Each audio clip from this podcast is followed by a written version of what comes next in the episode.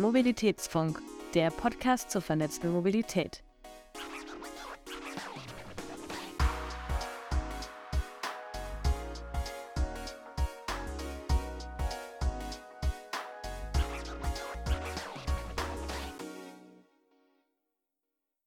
Hallo und herzlich willkommen beim Mobilitätsfunk, eurem Podcast zur vernetzten Mobilität. Der Mobilitätsfunk ist eine Produktion von Vesputi. Mehr Infos findet ihr unter vesputi.com und themobilitybox.com. Die heutige Folge ist eine Sonderfolge, die aus einem Teil unseres Webinars zum Thema Mobilitätsstationen besteht. Grundlage des Online-Events war unter anderem das Projekt Smarte Mobilitätsstationen für ländliche Räume, kurz SMÜR, an dem Vesputi mitwirkt und das vom Bundesministerium für Digitales und Verkehr unterstützt wird. Mehr zu diesem Projekt findet ihr auf der Webseite des BMDV. Ja, gerade vor dem Hintergrund der nachhaltigen Mobilitätswende wird es immer wichtiger, verschiedene Mobilitätsangebote an einem Standort, sowohl in den Städten als auch auf dem Land, zu verknüpfen, um multimodales Verkehrsverhalten zu fördern, Umstiege zu vereinfachen und Alternativen zum privaten Auto zu schaffen. Beim Webinar haben verschiedene ExpertInnen aus Wirtschaft, Forschung und Verwaltung über die Entwicklungen in diesem Bereich gesprochen, unter anderem in einer Panel-Diskussion, die ihr hier im Podcast zu hören bekommt. Mit dabei sind Silvia Hennig von Neuland 21, Christian Scheler von Good Mobility Council und Daniel Kadolski von Park and Property Partner Außerdem sind Christina Ilgen von Easy Cargo sowie Alina Arnold vom Regionalverband Frankfurt-Rhein-Main zu hören. Moderiert wird das Ganze von Juliane Gutgesell vom House of Logistics and Mobility. Ich begrüße ganz, ganz herzlich die Silvia Hennig, Gründerin und Geschäftsführerin von Neuland 21 e.V. Ähm, Silvia, du äh, bist auf dem Land groß geworden, aber dann international auch ganz schön rumgekommen. Ähm, du hast unter anderem in Harvard studiert, dann hast du Station gemacht in Brüssel bei der ähm, EU-Kommission, ähm, warst auch in Paris und Berlin ähm, noch aktiv und hast dich immer mit der Förderung von Forschung, Innovation und Digitalisierung beschäftigt. Ja, und dann gesagt, dass gerade Digitalisierung und Innovation darf nicht an Stadtgrenzen Halt machen sondern du bist ein Kind des Landes ähm, davon möchtest du auch, dass ähm, die anderen davon profitieren. Und das war so ein Stück weit mit der Beweggrund äh, für die Gründung von äh, 921 im Jahr 2017. 921, das ist ein Think and Do Tank, fand ich sehr spannend. Gerade den Term Think und Macher Tank brauchen wir viel, viel mehr für die Digitalisierung in ländlichen Räumen. Ähm, ich will auch nicht verschweigen, du bist heute noch ähm, Beirat für die Digitalstrategie der Bundesregierung, auch in verschiedenen anderen ähm, Beiräten für Smart Cities oder Smart Regions.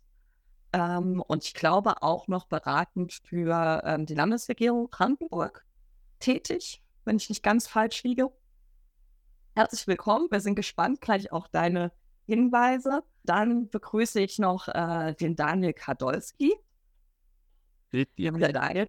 Ähm, Daniel, der hat sich ähm, 2015 selbstständig gemacht ähm, und zwar mit Smart Parking Beratung und ähm, dann später die erste ähm, unabhängige Parkraumberatung für Immobilienentwickler und schon viele verschiedene äh, Projekte für Kommunen äh, in der Quartiersentwicklung umgesetzt.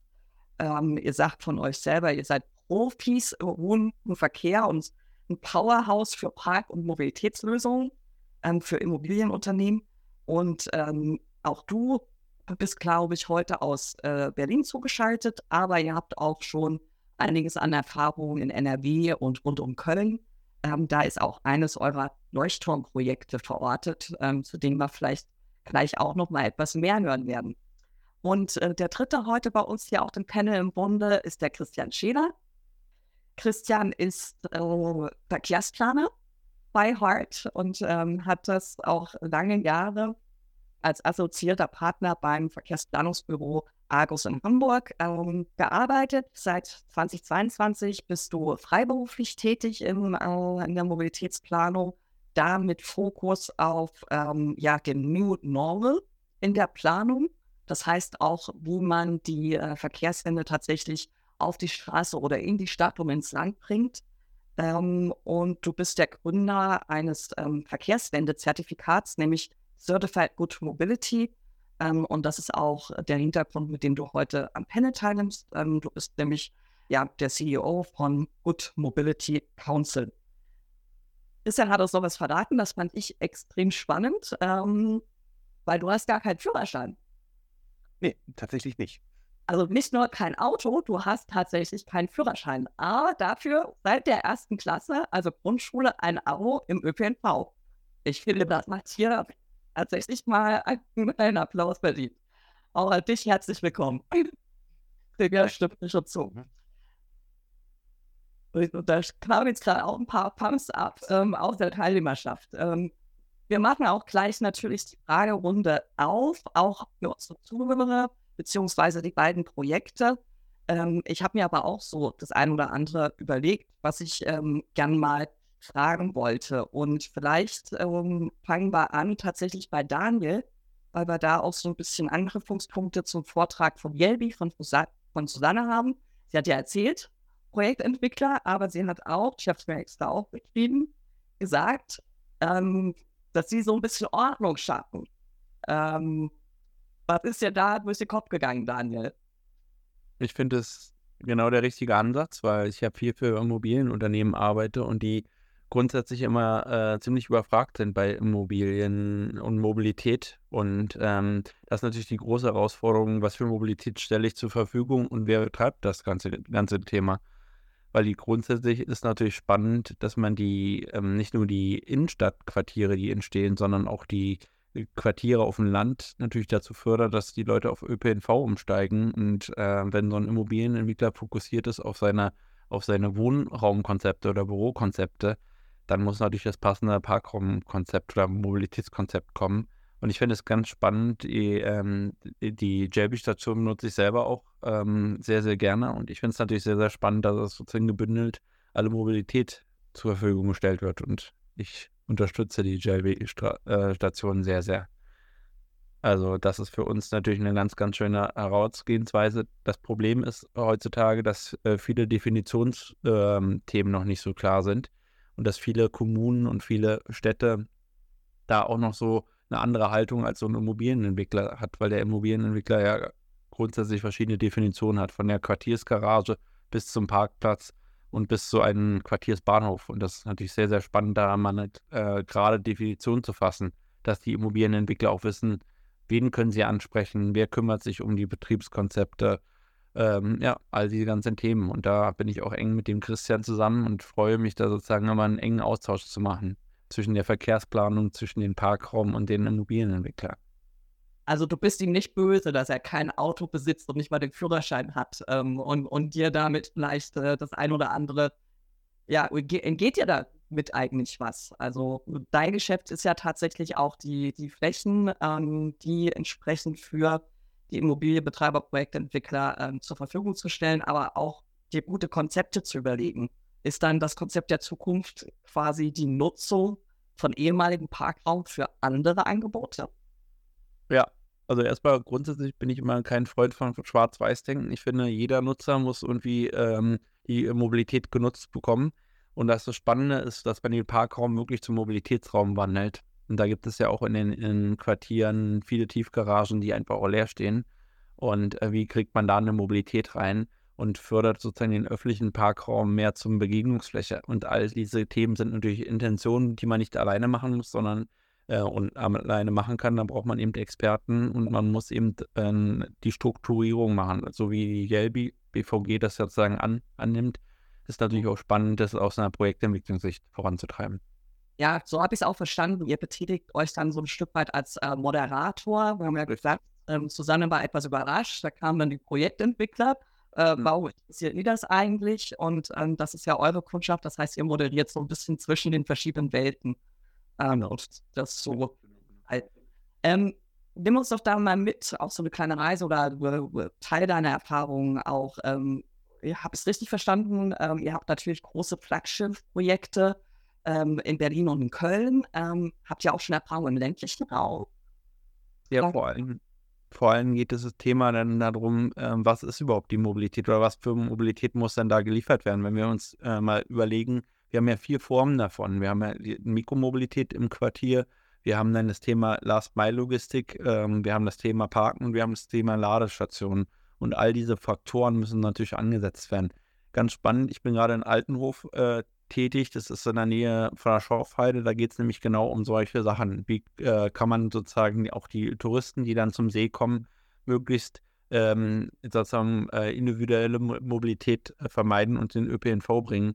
Und da würde ich mich gerne auch mit der Frau Henning im Nachgang unterhalten oder mit der Silvia, weil das ist sehr, sehr, sehr spannend, wie man die Mobilität auch grundsätzlich äh, in, in, den ländlichen Raum bekommt, weil es müssen Anbieter sein, die da sehen, aber es gibt auch in Frankfurt einen ganz, ganz spannenden Anbieter wie Mainova, die natürlich so Quartiers-Carsharing-Konzepte äh, macht, um dass man aufs eigene Auto verzichten kann.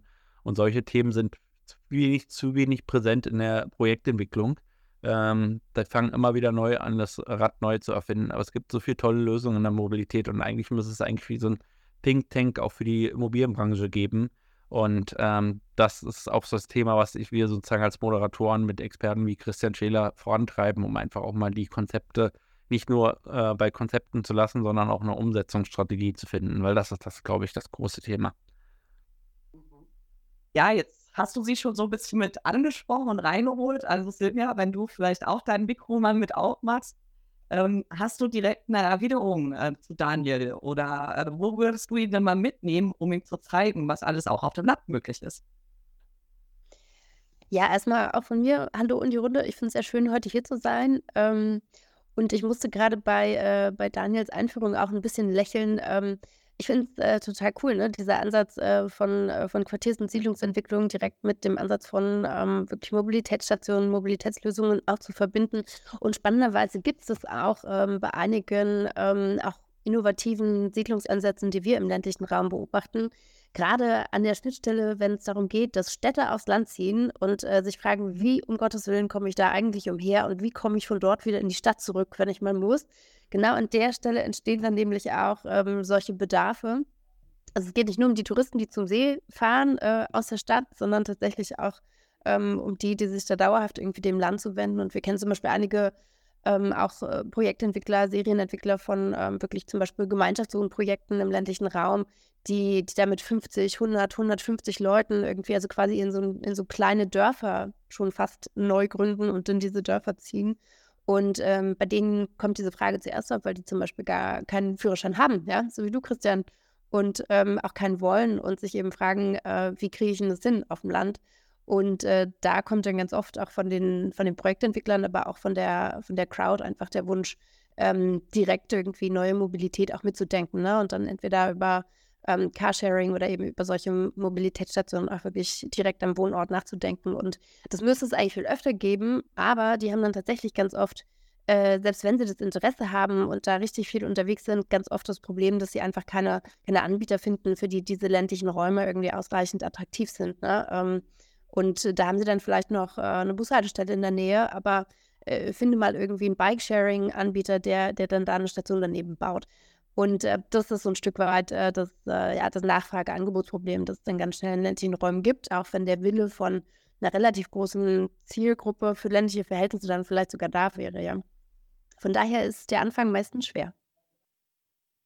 Ähm, jetzt hast du was angesprochen, was ich sehr gut nachvollziehen kann, ähm, weil eine unserer Aufgaben im Rahmenprojekt, wenn wir nachher noch mal mehr dazu, äh, war tatsächlich so ein Akteursnetzwerk, mögliche Angebote gerade auch im ländlichen Raum zu suchen, zu, ähm, zu aktivieren. Hast du da vielleicht noch Empfehlungen, so aus dem äh, Blickwinkel oder was, was ihr im, im Blick habt, ähm, was sich da gut ähm, bewahrheitet, wie man das unterstützen kann? Äh, also ich muss ehrlich zugeben, dass wir im Moment, äh, glaube ich, in Deutschland insgesamt noch eher in der Phase sind, dass wir das Problem bewundern, ähm, weil es tatsächlich noch nicht so viele wirklich erfolgreiche Lösungsansätze gibt, die sich so ohne weiteres in die Fläche bringen lassen.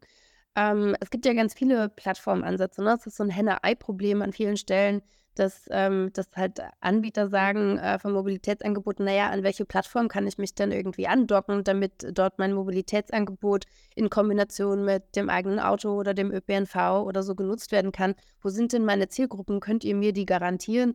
Und ähm, das ist so eine Daten- und Infrastrukturgrundlage, die es natürlich im ländlichen Raum anders als in Städten oft nicht gibt.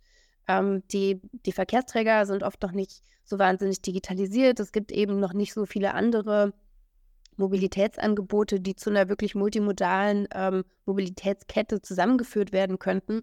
Und von daher ist die Hürde, in so einen äh, Mobilitätsmarkt ähm, im ländlichen äh, einzusteigen, natürlich sehr hoch. Es ist schon auch so, dass, äh, also mein Eindruck, dass viele Regionen, gerade wenn es Tourismusregionen sind oder ähm, irgendwo im, im Speckgürtel von, von größeren Metropolen ländliche Regionen sind, dass da auch ein gewisses Interesse besteht für diese Angebote, zum Beispiel für Bikesharing oder eben auch für andere Micromobility-Angebote, auch tatsächlich in die Tasche zu greifen. Aber es ist dann oft so, dass ähm, manche dieser Angebote gar nicht so gut äh, für ländliche Räume ausgelegt sind. Ja? Also gerade zum Beispiel bei On-Demand-Angeboten, die in, Brand also in Brandenburg zum Beispiel ein heißes Thema sind, weil, weil da oft diese, diese letzte Meile ein großes Problem ist ähm, ist immer so ein bisschen die Frage, wer, ähm, wer will denn das machen? Und ähm, wie bekommen wir das hin, dass On-Demand-Angebote äh, dann keine, keine Konkurrenz zum ÖPNV beispielsweise schaffen, ne? weil derjenige, der dafür in die Tasche greifen will, zahlt ja schon für den ÖPNV. Und es wäre ja blöd, wenn man dann wirklich einen, einen Parallelverkehr immer noch auch noch finanziert. Das heißt, man möchte, dass das wirklich gut ineinander greift und das ist eine Technologie, die oft ähm, bei den, äh, bei den On-Demand-Softwares zum Beispiel noch gar nicht so gut ausgeprägt ist, weil sich darum in Städten in der Regel noch keiner Gedanken gemacht hat, weil es auch so funktioniert. Und das sind so Feinheiten, an denen scheitert es dann oft. Ähm, und das ist, ja, ich sag mal, eine, eine ganz spannende Problemlage. Von daher sind wir, glaube ich, tatsächlich alle noch ähm, in der Phase, dass wir gucken, an welchen Problemlagen hapert es denn im Einzelnen und wie können wir die jeweils lösen. Und ähm, das wird auch noch eine Weile dauern, um da gleich mal ein bisschen ähm, Erwartungsmanagement zu betreiben. Weiß mich auch, dass unsere anderen beiden Panelisten auch so sehen, weil die haben jetzt gerade fast simultan die Hand. Bitte korrigiert mich, bitte korrigiert mich, dann machen wir noch mehr Mut und Hoffnung, als ich ohnehin schon habe. Ich, ich habe einfach nur zwei Impulse, die ich dir in den Raum stellen will aus der Immobilienwelt. Ähm, aber Christian, please start.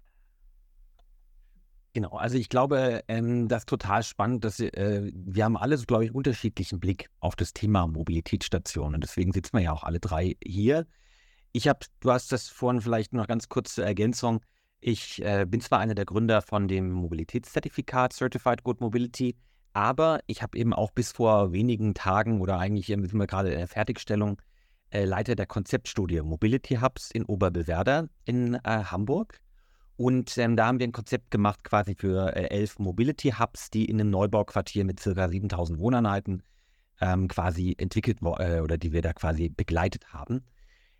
Die, das Konzept ist natürlich noch nicht fertig. Das ist natürlich noch sehr, sehr viel Papier und sehr viel Aufgaben. Aber was ich gelernt habe, ist eigentlich eins. Ich glaube, wenn wir über Mobility Hubs reden, das hat Christiane vorhin auch gesagt, reden wir eigentlich über verschiedene Sachen. Es ist nicht alles das Gleiche. Ich glaube, es gibt die Mobility Hubs wie diese großen Stationen, S-Bahn, U-Bahnhöfe, die sind zum Umsteigen. Dann gibt es diese Yelby-Punkte, die sind super zum Angebot, gerade ähm, in, in, in so städtischen Lagen, einfach die Angebote irgendwo zu bündeln, damit die nicht überall rumstehen. Und ich glaube, es gibt noch einen dritten Case und den haben wir jetzt vor allen Dingen fokussiert in der Konzeptstudie, nämlich zu sagen, so ein Mobility Hub ist irgendwie mehr als nur Mobilität oder Parken, sondern das ist ein sozialer Raum. Und das ist auch ein Raum, und ich glaube, das ist nochmal ganz wichtig, der könnte auch in der ähm, Peripherie, auch auf dem Land sehr gut funktionieren, weil das Phänomen ist, wir fahren mit dem Auto alle in die Tiefgarage oder direkt bis in unser Gartentor, schließen dahinter ab und haben keinen sozialen Kontakt mehr. Und das bieten die Mobility Hubs tatsächlich auch an, wenn man sie konsequent durchdenkt. Denn dann muss jeder einmal durch dieses Parkhaus und dann entsteht plötzlich ein neues eine ganz neue Frequenz, vielleicht sogar mehr Verkehr, mehr Fußverkehr im Quartier und eine ganz andere Möglichkeit, irgendwie auch äh, äh, andere Dinge anzuknüpfen. Also sprich, da habe ich bei euch bei Neuland ja auch viele Gedanken dazu gefunden, soziale Infrastrukturen, Teilen, äh, Dinge, die man teilen kann. Ne? Also das ist so ein bisschen mein, ähm, äh, vielleicht den Aspekt, den ich gerne hier reinbringen möchte, ist, dass wir das öffnen. Nicht nur sagen Parken und Mobilitätsangebote, sondern äh, gucken, was hat denn das für einen Mehrwert? Ähm, warum gehe ich denn da gerne hin? Auch, auch ich jetzt als jemand, der, äh, äh der da vielleicht auch einfach äh, Interesse hat, vielleicht äh, dort ein Taxi zu nehmen. Ne? Ich fahre ja doch durchaus, besitze ja doch häufiger in einem Auto, als man manchmal denkt, ähm, äh, in einem Ridesharing oder in einem Taxi. Und ich sage Ihnen, das ist total spannend, wenn man da so hört, was da so die Herausforderungen sind. Ne? Aber Daniel, du wolltest dazu auch noch was ergänzen. Ja, ich wollte eher zu, äh, in die Hörerschaft so ein bisschen Impulse setzen, was so die Herausforderungen sind für die klassischen Projektentwickler.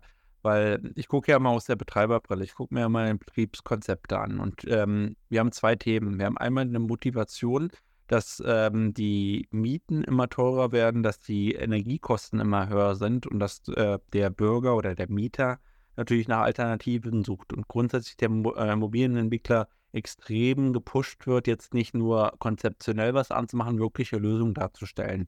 Und dann steht er vor der Herausforderung, dass er meistens ähm, keine Betreibergesellschaft für sowas hat und möchte aber äh, möchte das anbieten und dann kommen die Umsatzsteuerthematiken und all solche Themen, die äh, so Mobilitätskonzepte im Keim äh, äh sozusagen ersticken. Und das ist natürlich die Herausforderung. Also die Immobilienbranche möchte da gerne was ändern, aber es sind so viele einzelnen Betriebs Gedanken, die man machen muss, bis man zu einer Lösung kommt. Und dann muss man auch noch Player reinholen. Und dann hat man die nächste Thematik, wie kriegt man die Frequenz rein? Weil grundsätzlich ist natürlich alle dieser Teilnehmer, der Mobilitätsteilnehmer, brauchen eine gewisse Frequenz. Dann gibt es natürlich auch Lösungen mit einem Mobilitätsfonds und solche Sachen, aber das ist einfach auch für viele der äh, Entwickler einfach so weit weg, sich da Gedanken zu machen. Und ähm, das ist natürlich eine Herausforderung. Wie äh, schafft man sozusagen die Endnutzer also die Mieter oder eben auch die, ähm, ja, die Quartiersbesucher dazu, die Mobilität zu nutzen und wie kommen sie auch wirklich zu einem, weg von dieser klassischen Dauerparker-Garage, die irgendwo so als Parkpalette hingestellt wird, zu einem, ähm, was Christian auch gesagt hat, zum sozialen Punkt, dass sich dann für einen Betreiber findet oder beziehungsweise der Quartiersbetreiber auch das selber macht und nicht in irgendeine steuerliche Thematik kommt und sagt, okay, damit sehe ich das Thema ab. Ja, Christian, bevor du ähm, gleich nochmal erwiderst, also ich möchte das aber auch nicht ganz so stehen lassen, dass wir gesagt haben, wir gucken in Deutschland uns immer nur das Problem aus allen Seiten an und damit ist das schon der Tod. Ähm, vielleicht ist es im ländlichen Raum auch ähm, gerade eine Möglichkeit, äh, ihr seid alle sehr engagiert und es gibt auch super viele ehrenamtliche Angebote, ähm, die halt auch im, im ländlichen Raum tatsächlich ähm, das vergemeinschaften wollen. Silvia, hast du da noch mal einen Blickwinkel drauf? Ähm, vergessen wir das manchmal? Sollten wir die mit mehr ins Boot holen? Hm, äh, ja, ehrenamtliche Angebote ähm, sehen wir immer wieder. Bürgerbusse sind ein heißes Thema, Mitfahrbänke sind ähm, allzeit beliebt. Ähm, muss aber auch sagen, dass ähm, beides natürlich so seine Untiefen hat. Ne? Also bei den, bei den Bürgerbussen ist es halt ganz oft so, dass das ähm, wirklich engagierte Rentner betreiben. Die machen sich da den Rücken kaputt und wenn die irgendwie dann auch nicht mehr können, dann gibt es dafür auch nicht wirklich ein nachhaltiges Modell, um das weiter zu betreiben. Ist oft ein Problem. Manchmal äh, ist es dann auch irgendwie so, dass man sich denkt, Mensch, wir würden das gerne professionalisieren. Ähm, in Brandenburg zum Beispiel sind auch die, die ähm, tatsächlich die Bürgerbusse an vielen Stellen auch in, ins VBB-Netz integriert, sind buchbar und bestellbar und auch bezahlbar ähm, über ähm, über solche, äh, also über die VBB-App, ist eine super Sache, funktioniert dann aber de facto wie ein Linienverkehr, den, den die Bürger ähm, dort eigentlich ehrenamtlich betreiben. Ähm, wo man sich auch fragen kann, ist es jetzt wirklich die Aufgabe der Bürgerschaft, der Zivilgesellschaft, irgendwie diese Art von ländlicher Daseinsvorsorge zu betreiben? Ähm, und ja, wir beschäftigen uns gerade auch viel mit Mitverbänken in Brandenburg. Davon wurden schon an vielen Stellen ganz viele aufgestellt. Wir, wir haben da immer mit einem halb kritischen Auge drauf geschaut und jetzt ähm, stehen wir so ein bisschen vor der Herausforderung, okay, kann man die vielleicht besser machen, wenn man sie digitalisiert? De facto ist es nämlich so, dass da eigentlich nie jemand drauf sitzt, was super unzuverlässig ist, dass man da mitgenommen wird und nochmal unzuverlässiger, ähm, ob man dann, wenn man diesen Weg einmal angetreten hat, jemals wieder zu, nach Hause zurückkommt. Und ähm, vor dem Hintergrund würde ich mal behaupten, dass diese, diese ganzen ehrenamtlichen Angebote, die teilweise im Mobilitätsbereich aus der Not heraus entstehen, jetzt auch nicht ähm, die Lösungsansätze per se sind. Ne? Also das wird immer, kommt immer schnell auf im ländlichen Raum, aber ist tatsächlich auch was, was einen ähm, eigentlich ähm, ja, ähm, nicht so ganz mit Hoffnung erfüllt. Ich sehe schon, dass ähm, so Ansätze wie ne, die Mobilitätsstation, um die es ja heute auch geht, und äh, überhaupt das Denken in vernetzten ähm, Mobilitätsketten, das, das ist viel eher die, die Zukunft, ähm, über die man sich unterhalten muss. Es ist schon so, dass die Verkehrsträger da an der Stelle eine, eine wahnsinnig wichtige Rolle haben, dass die, die Kommunen und äh, die Kreise eine wahnsinnig wichtige Rolle haben im ländlichen Raum und vor allem, dass dort auch interkommunal agiert werden muss. Ne? Und aber selbst in so einem System wie bei uns in Berlin-Brandenburg, wo wir mit dem VBB schon eine Plattform haben, ist es trotzdem wahnsinnig schwer, dahin zu kommen, das alles zu integrieren, neue Anbieter auch in ländliche Räume zu holen. Und äh, man kann durchaus sagen, wir haben hier schon eine wahnsinnig gute Ausgangslage und trotzdem ähm, können wir in allen Modellprojekten, ähm, die, wir, die wir im Land Brandenburg an der Stelle verfolgen, sehen, ähm, wie, wie viele Hürden es dann doch an technischen Stellen immer noch gibt. Die sind aber durchaus zu überkommen. Ähm, ich glaube, das, was, wofür ich eher noch plädieren würde, als irgendwie die Bürger äh, da an der Stelle zum Ehrenamt zu, zu animieren, ist die Bürger als, als Mobilitätsteilnehmer besser zu verstehen, ähm, weil an ganz vielen Stellen, glaube ich, noch nicht so richtig klar ist, ähm, wie eigentlich diese Mobilitätsbedürfnisse vor Ort sind und wie sich die zusammensetzen. Was wir immer wieder feststellen, ist, dass die Datenlage wahnsinnig schlecht ist. Also die Verkehrsanbieter wissen eigentlich gar nicht, was die Bürger wollen, wie die sich bewegen, von wo nach wo die eigentlich täglich wollen und mit welchem Verkehrsmittel sie das in der Regel tun. Ähm, also gerade so zum Beispiel Mobilfunkstütze, Mobilitätsdaten werden da so gut wie nie benutzt. Ne? Es ist ja auch einfach ähm, stellenweise recht teuer, damit zu arbeiten oder das regelmäßig für Analysen heranzuziehen. Die Mühe macht sich aber auch keiner. Ja, und deshalb sind ganz oft ähm, viele dieser, dieser Projekte, die angestoßen werden im Bereich innovative Mobilität, denen fehlt eigentlich ähm, an vielen Stellen die, die Grundlage, die Datengrundlage und die Bedarfserfassung. Und, ähm, und das ist was, wo ja, wir uns auch viel für engagieren, dass das einfach häufiger passiert, dass dort ähm, häufiger Bürger eingebunden werden, dass man wirklich mitdenkt, um was geht es denn jetzt hier? Kriegen wir die Leute wirklich vom Auto los? Ja, oder geht es vielleicht eher um das Abschaffen vom Zweit- und Drittauto im Haushalt? Ja, was, was tatsächlich jetzt im Kontext, wir haben es schon gehört, es wird alles teurer, Inflation, ähm, Energie wird teurer, Sprit wird teurer, ähm, ja, Lebenshaltungskosten steigen. Da ist tatsächlich im ländlichen Raum ähm, so ein Zweit- und Drittauto, ähm, ja, wird langsam ein Luxusgegenstand, äh, der oft genutzt und gebraucht wurde, aber wo sich natürlich jetzt in, einem, in dem Moment auch viele Leute fragen, kann ich mir das noch leisten, will ich mir das noch leisten, muss ich mir das noch leisten? Und nachhaltig ist das ja alles eh nicht. Ähm, aber was habe ich denn für Alternativen? Das heißt, es gibt da schon einen Moment, wo man jetzt wirklich mal einsteigen könnte und Alternativen anbieten könnte. Ähm, aber es wäre dann jetzt auch wichtig, dass, dass man es dass man's macht und dass man es pusht.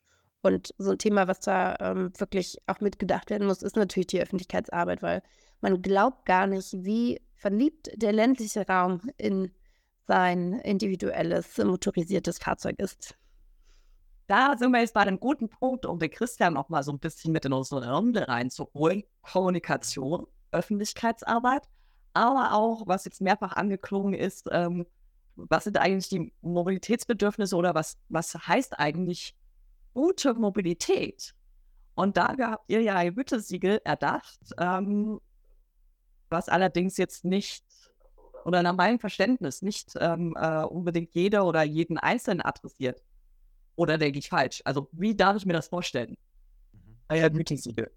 Ja, also ähm, das Good Mobility Zertifikat ist so, dass wir uns in unterschiedlichen Themenfeldern, also verschieden angefangen von Gehen Rollen, wo wir uns Angsträume in, in Gebäuden, in Parkgaragen auch insbesondere angucken, das frühzeitige Planungsverfahren auch mit unseren PlanungspartnerInnen, da sind wir mit großen internationalen Planungsbüros unterwegs, sowas angucken, aber auch das Thema Fahrrad, weil Silvia, was du gerade gesagt hast, ne? ich glaube, diese Nutzerperspektive, das ist das, was wir ganz stark auch, ähm, immer aufhaben, ist, ähm, zum Teil ist es ja so, du sagst, die sind zwar verliebt in ihre äh, Autos, aber das sind ganz häufig auch ganz viele Strecken, die dann mit dem Fahrrad zurückgelegt werden.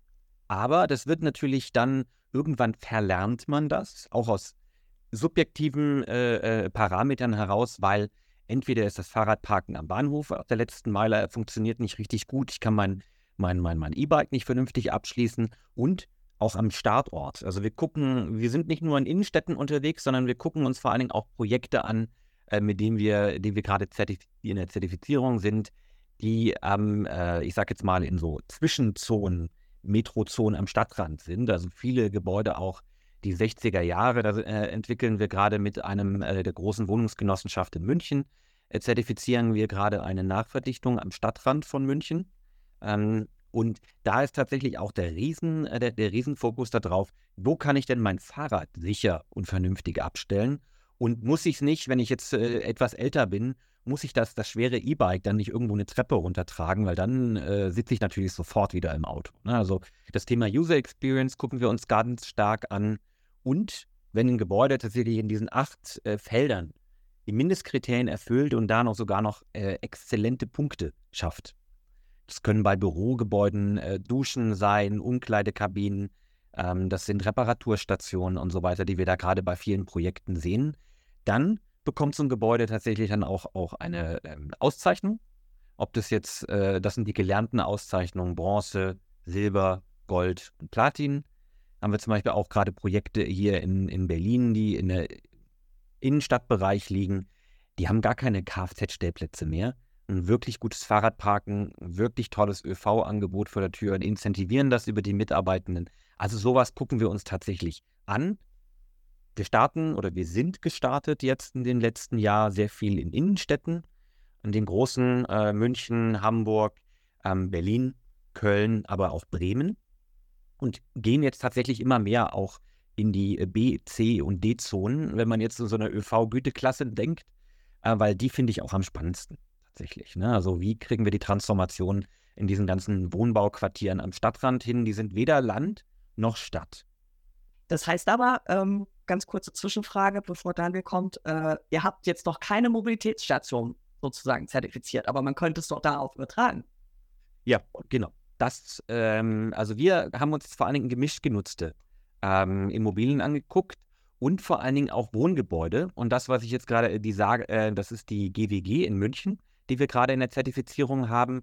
Und ich weiß nicht, ob das dem einen oder anderen ein Begriff ist. Die haben in München Mobilitätsstationen auf Gebäudeebene installiert. So gelbe, quietschgelbe Stationen, wo es Lastenfahrräder, Trolleys und äh, andere Angebote gibt. Und die zertifizieren wir natürlich mit. Ähm, nur die Mobilitätsstation an sich zu zertifizieren, da sind wir gerade dran, das weiterzuentwickeln. Da sprechen wir ja auch mit Daniel ähm, gerade. Aber wir versuchen erstmal gemischt genutzte Immobilien zu verstehen und sagen, eine Mobilitätsstation ist Teil der Gesamtstrategie Mobilität. Daniel, Du bist noch stumm. Du musst dich erst noch entwickeln.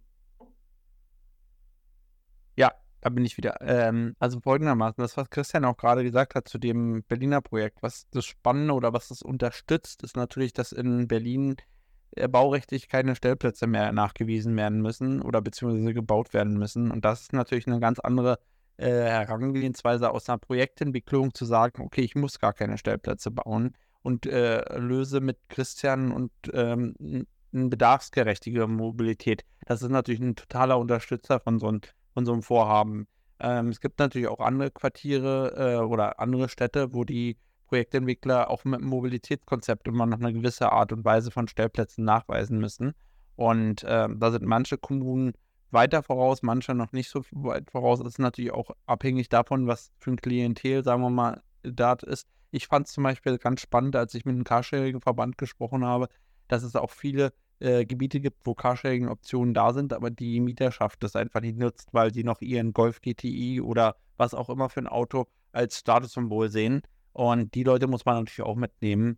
Äh, die machen es, glaube ich, gar nicht, dass sie das Auto brauchen, sondern eher sozusagen als Hobby. Äh, und da gibt es ja auch sehr viele Tüftler und Schrauber, die es total schön finden, ihre Freizeit mit Autos zu verbringen. Die muss man natürlich auch irgendwie mitnehmen. Daniel, darf ich da kurz ergänzen? Weil ich glaube, ja. das ist genau der, ähm, genau einer der wichtigen Hebel, an denen wir gerade dran sind in der Gesellschaft. Ist bisher war das Auto das Statussymbol und jetzt versucht man über die Stellplätze immer so, so wenig wie möglich zu machen. Ne? Also dass zu sagen, oh, kann ich nicht irgendwie Stellplätze reduzieren? Aber das eigentliche, ähm, eigentliche Hebel ist doch, wenn etwas toll ist, also wenn etwas Spaß macht, wenn die Yelby-App super funktioniert oder die HVV Switch-App. Ähm, und ich glaube, das ist ja, wo, wo wir mit uns ein Zertifikat ansetzen, nämlich zu sagen, nicht immer nach unten gucken, sondern tatsächlich to run to the top. Ich will wirklich gut sein mit dem, was ich da mache. Ähm, und dass man da auch die, ich sage jetzt nochmal ganz in uns, so ein bisschen diesen kompetitiven Modus auch nochmal weckt. Zu sagen, ich will wirklich was Gutes da haben und eben nicht nur wenig von irgendwas. Mhm. Danke. Ähm, aber ich habe mit Erschrecken festgestellt, wir sind eigentlich schon am Ende von unserer kleinen Panel-Diskussion. Ähm, wenn wir jetzt zumindest noch die Möglichkeit geben wollen, ähm, auch unserer Zuhörerschaft äh, vielleicht nochmal die ein oder andere Frage ähm, oder den Gedanken zu den Impulsen, die Sie hoffentlich mitgenommen haben, ähm, zu posten. Ähm, also das wäre jetzt der Zeitpunkt, die Möglichkeit. Ich habe gesehen, ein oder andere kleine Frage konnte ja schon im Chat beantwortet werden, aber wenn es noch mal was gibt an unsere drei Panelisten, dann gerne jetzt äh, Hand heben oder was posten. Ähm, bis da was reinfliegt, äh, nochmal die Frage an unsere beiden Forschungsprojekte, zu denen wir ja auch gleich nochmal was hören. Habt ihr denn Fragen, Rückfragen an die Panel-Teilnehmenden? Ähm, haben wir denn die Christina jetzt überhaupt erstmal wieder mit dabei? Das sehe ich noch nicht. Aber Almina, als Projektleiterin, hast du schon Impulse mitnehmen können oder gibt es noch Fragen?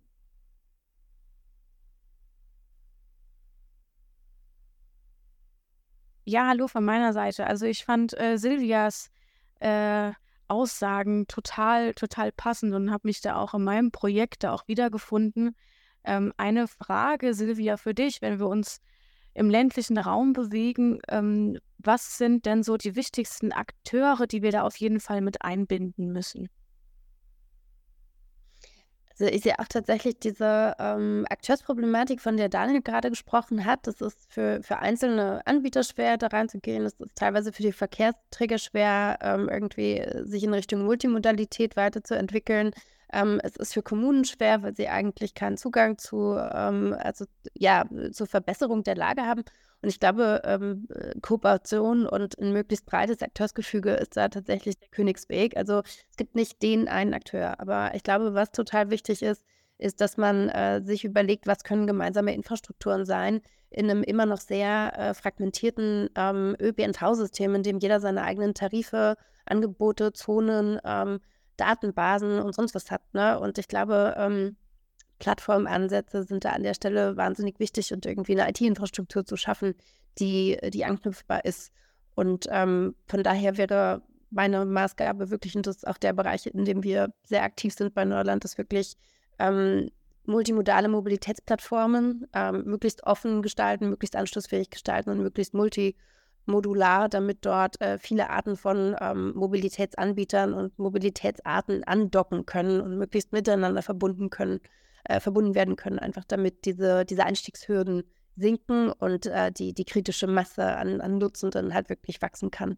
Das sind die, ja, so ein bisschen die Infrastrukturen, die Akteure, an, an denen wir dran sind. Ja, genau. Da sehe ich auch zum Beispiel den Punkt, dass wir ähm, ja relativ wenig Angebote da vorhanden haben im ländlichen Raum und die Angebote, die da sind, die müssen dann ja auch noch mit integriert werden in diese multimodale Lösung, in diese App. Also dann haben wir zum Beispiel diese Bürgerbusse oder ähm, eigens organisiertes äh, Carsharing. Ähm, hast ja. du da irgendwie schon Erfahrungen gesammelt, wie man, wie man das dann auch miteinander verbinden kann? Mhm. Wir sind an ganz ähm, an verschiedenen Stellen auch an Open Source Entwicklungen dran, die versuchen, Teillösungen für diese Teilprobleme zu entwickeln. Ne? Also gerade bei Bürgerbussen ist ja auch oft das Ding, die funktionieren noch ehrenamtlich und mit Anrufen und die sind nirgendwo integriert und nicht digitalisiert. Und ähm, da ähm, hat zum Beispiel ähm, Fraunhofer IESE auch eine Lösung entwickelt, äh, die, die beispielsweise bei der Digitalisierung und äh, bei der Organisation von, von solchen Bürgerbusverkehren hilft ähm, und, und wird die ähm, äh, zeitnah auf einem Marktplatz für solche Lösungen auch zur Verfügung stellen. Ähm, wir sind in dem Projekt ähm, Smarte Landregion. Das ist ein Modellvorhaben ähm, des ähm, ja, Bundesministeriums für Landwirtschaft und Ernährung eingebunden. Und dort ähm, gibt es äh, ja, überhaupt den Ansatz, diese ganzen ähm, Softwareanwendungen, Lösungen in der Daseinsvorsorge ähm, für, für ländliche Regionen mal auffindbar zu machen. Ja, es, gibt, es gab ja wirklich hunderte und tausende Modellprojekte auch im Bereich ländliche, digitale, digital gestützte Mobilität in den letzten Jahren. und keiner weiß, was da alles entstanden ist. Ja, man, man ist es total schwer, einen Überblick zu behalten. Man weiß nicht, was ist proprietär entstanden, was ist Open Source zugänglich, wo ist es zugänglich, ist es ordentlich dokumentiert und wer ist überhaupt ein Betreiber von so einer Software, wenn sie Open Source entstanden ist. Und da ähm, soll es einen Marktplatz geben als Ergebnis von Smart Landregionen, wo solche, solche App-Lösungen, ähm, die schon entwickelt wurden, ähm, auch bereitgestellt werden für Kommunen zum Einkaufen, zum Abrufen, zum ja, sich damit vertraut machen, mögliche Betreiber finden. Und das ist ein Tool, von dem sind wir ganz begeistert, weil es hoffentlich mal etwas mehr eine bessere Informationsgrundlage schafft in diesem sehr komplexen Angebotsmarkt von ja, Mobility as a Service in einem ländlichen Raum organisieren, ja.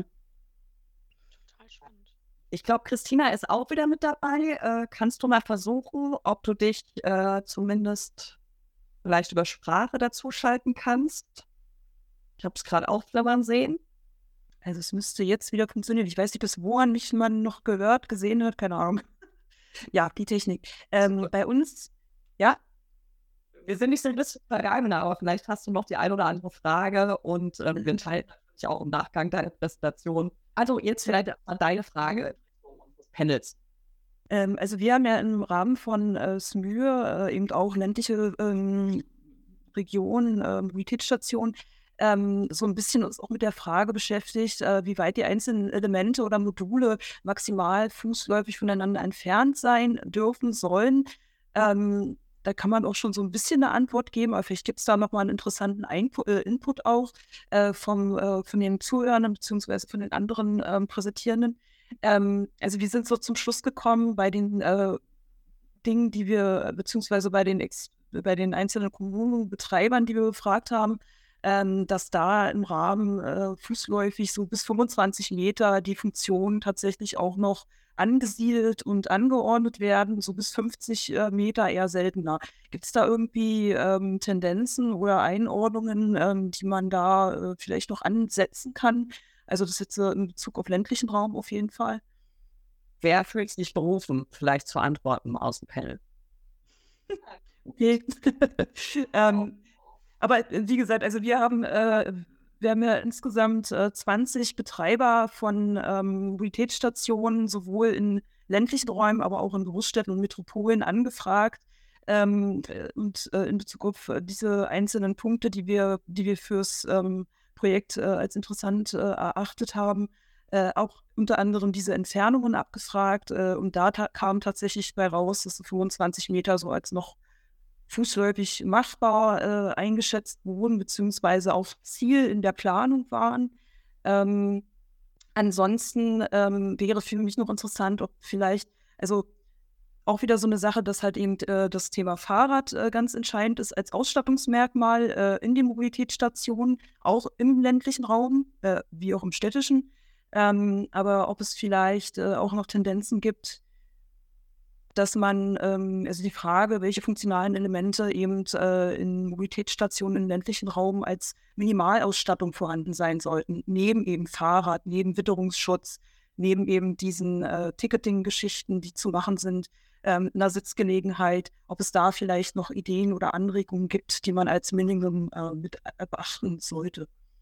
Schöne Sache, die wir auch gleich nochmal ganz rausgeben können, aber Daniel hatte ähm, bei deinem vorhergehenden Punkt schon die Hand ja, ja, ich habe da so ein bisschen nachgedacht und wir haben jetzt zum Beispiel in Köln genau so eine Thematik gehabt. Jetzt Köln ist zwar eine ähm, Großstadt, aber wir sind in so einem Quartier, was eigentlich eher so gewerbemäßig unterwegs war und äh, mhm. auch nicht so viel hohe Frequenz hatte. Und wir haben gemerkt, dass äh, die, die Zutritt, der Zutritt zur Mobilität immer einer der großen Herausforderungen ist. Wie kommt man überhaupt zu der Mobilität, zu dem Angebot, wenn man jetzt nicht einen Parkplatz hat, sondern auch mal an, an ähm, ja, Tiefgaragen äh, denkt, die sozusagen verfügbar sind für Mobilitätslösungen. Und wir haben deswegen in Köln schrankenlos angeboten und sind da äh, mit Cambio zum Beispiel zusammen. Die sind einer unserer sozusagen Carsharing-Anbieter in, in, dem Objekt und die äh, kommen, also deren Nutzer von, der von dem Mobilitätsservice haben keine Barriere, um irgendwie den Service nicht nutzen zu können, sondern sie können es nutzen, können rausfahren aus dem Mobility Hub und äh, werden nicht irgendwie aufgehalten durch irgendwelche Barriere, Barrieren. Das ist einer der großen Themen für die Mobilitätsdienstleister. Wenn sie Flächen anmieten oder ihren äh, Fläche zur Verfügung stellen, wie kommt der Endnutzer wirklich an die Fläche. Und wenn da eine Barriere ist, dann sind auch 25 Meter zu, zu äh, lang. Also das ist ein ganz, ganz großes Thema. Und das zweite Thema, was wir festgestellt haben, wirkliche Kommunikation. Das ist das A und O der ganzen Sache. Was für ein Angebot hat man? Wie kommuniziert man sein Angebot? Und ähm, vor allem auch in Regionen, und ich bin zum Beispiel in einem eher konservativen Bezirk in Berlin aufgewachsen, da sind immer noch die Leute, die sagen, äh, ich nutze meine eigenen Autos und äh, weil sie eben keinen Zugang zu der Kommunikation, was es überhaupt für ein Angebot gibt. Und das, äh, da, da fasse ich mir manchmal an den Kopf, weil ich denke mir, ähm, also ich habe auch ein Handy und sehe, was abgeht äh, oder Facebook oder Instagram und sehe, was für coole Lösungen Berlin bietet. Und dann denke ich mir immer so, warum nutzt ihr das denn nicht? Äh, nutzt ihr die falschen kan äh, Kommunikationskanäle oder was auch immer, was, wo sind die Anreize, das zu nutzen? Und äh, obwohl es verfügbar ist, äh, nutzen die es nicht. Und das ist, glaube ich, einer der großen Themen. Verfügbarkeit, also komme ich auf die Fläche und kommuniziere ich die, äh, die Mobilität richtig. Vor allem aus Betreiberbrille. Danke. Und damit sind wir auch schon am Ende dieser Webinar-Sonderfolge. Wir hoffen, die Speaker konnten euch einen kleinen Einblick in die Thematik geben. Wenn ihr dazu Anregungen, Ideen oder Fragen habt, schreibt uns gerne eine Mail an mail.vesputi.com. In diesem Sinne, allzeit gute Fahrt und bis zum nächsten Mal.